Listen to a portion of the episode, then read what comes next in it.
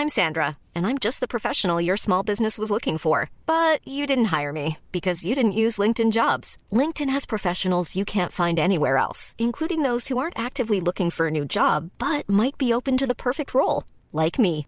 In a given month, over 70% of LinkedIn users don't visit other leading job sites. So if you're not looking on LinkedIn, you'll miss out on great candidates like Sandra. Start hiring professionals like a professional. Post your free job on linkedin.com/people today.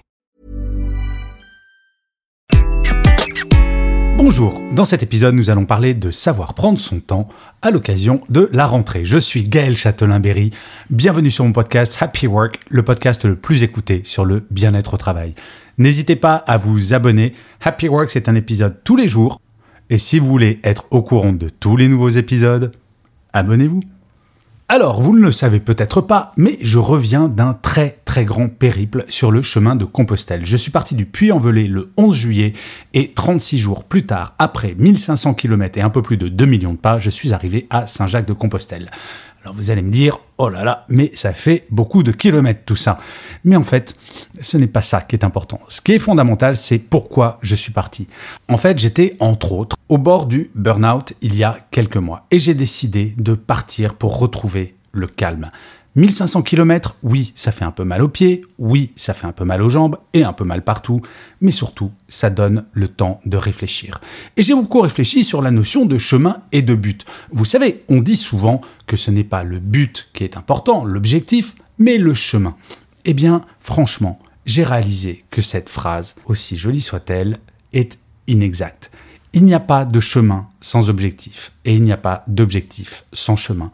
Les deux sont indissociables, les deux sont importants et vous ne pouvez pas avoir de chemin sans avoir d'objectif. Par contre, ce qui peut être important, c'est le temps que l'on va mettre. Et là, j'ai peut-être fait une petite erreur. Je me suis speedé. Oui, c'est ma nature.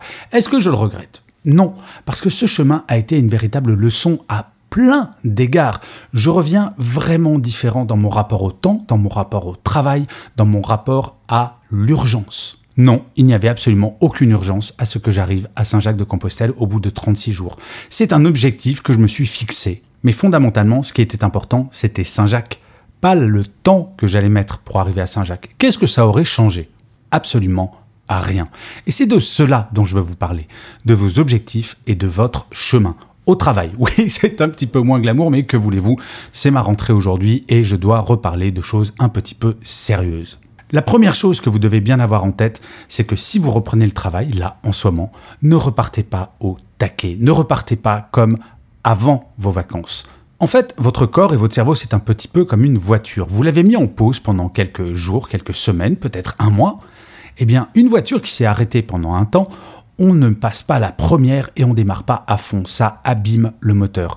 Il faut reprendre progressivement, apprendre à prendre le temps pour remettre la mécanique en route. Cela étant dit, une fois que la mécanique est en route, peut-être que c'est le moment parfait pour faire un bilan, pour vous poser la question qu'est-ce qui vous faisait du bien avant vos vacances et qu'est-ce qui vous faisait du mal? Par exemple, moi, je sais que j'avais un rythme beaucoup, beaucoup, beaucoup trop important.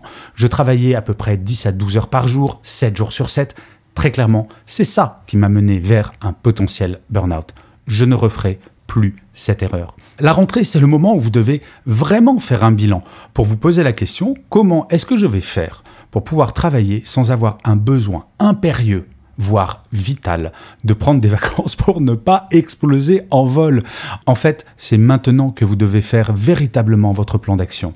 La première chose, prendre du temps pour vous. Oui, tous les jours, vous devez penser à vous, faire quelque chose qui va vous faire du bien. Peu importe ce que c'est, chaque chemin est différent. Il n'y a pas de grandes leçons. Ça, c'est autre chose que j'ai appris sur le chemin de Compostelle. Il n'y a pas de bonne façon de le faire ou de mauvaise. Des personnes m'ont expliqué qu'il y avait la façon de faire le chemin. C'est stupide. Il n'y a pas une façon pour gérer votre bien-être. Alors, bien entendu, et ça c'est la deuxième chose, il y a quelques règles communes.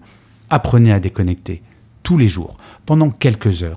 Ne soyez pas en lien avec votre travail, en lien intellectuel, s'entend, mais prenez du temps pour vous, rien que pour vous, pour vos proches, pour les gens que vous aimez, pour votre famille, mais en tout cas en étant déconnecté de votre travail. La troisième chose, c'est de prendre le temps de faire les choses. C'est ce que je disais en introduction, ce qui compte, c'est le chemin et l'objectif, pas le temps que l'on met pour le parcourir. Il faut le définir en collaboration avec votre hiérarchie, par exemple, et de dire, ben voilà, peut-être qu'on pourrait réapprendre à prendre le temps. Ce que l'on fait vite n'est pas forcément bien fait. Et je le vois encore une fois, le chemin est une allégorie de la vie incroyable. Certes, j'ai fait ces 1515 km en 36 jours. Certes, j'en suis très fier. Certes, j'ai conscience que c'est l'entraînement que j'ai subi pendant des mois qui a payé. Mais là, mes jambes me le font payer assez méchamment. Tout va bien, ne vous inquiétez pas, je ne vais pas être malade pendant des semaines, mais ce qui a tenu pendant 36 jours a lâché le 37e. Parce que on n'est pas Superman, on n'est pas Wonder Woman. Et enfin, quatrième point, profitez de cette rentrée pour définir vos priorités. Qu'est-ce qui est vraiment important pour vous? Dans votre travail, bien sûr, mais dans votre vie personnelle. Mais ce podcast s'appelle Happy Work, donc je vais vous parler de votre travail. Qu'est-ce qui est fondamental? De progresser dans votre carrière, de prendre du plaisir, d'apprendre des choses, de donner du sens à votre travail? Faites la liste de ce qui est vraiment important et posez-vous la question de comment vous pouvez vraiment agir sur ces points. C'est comme cela que dans nos têtes, nous nous sentirons nettement mieux. Voilà, c'était mon premier épisode de rentrée. Il est un peu court. Je crois bien que je vais mettre un petit moment pour me remettre en route parce que, comme je vous le disais, il faut prendre soin de soi et ne pas repartir au taquet. Vous allez voir, cette rentrée va être formidable si vous prenez le temps de faire ce point et j'espère vraiment que cette rentrée sera formidable pour vous. Les bonnes résolutions, c'est pas le 1er janvier, c'est maintenant qu'il faut les prendre. Je vous remercie mille fois d'avoir écouté cet épisode de Happy Work. Je vous dis rendez-vous à demain, puisque Happy Work, je vous le rappelle, c'est une quotidienne. Et d'ici là, plus que jamais, prenez soin de vous. Mom deserves the best, and there's no better place to shop for Mother's Day than Whole Foods Market. They're your destination for unbeatable savings, from premium gifts to show-stopping flowers and irresistible desserts. Start by saving 33% with Prime on all body care and candles. Then get a 15-stem bunch of tulips for just $9.99 each with Prime. Round out Mom's menu with festive rosé, irresistible berry chantilly cake, and more special treats. Come celebrate Mother's Day at Whole Foods Market.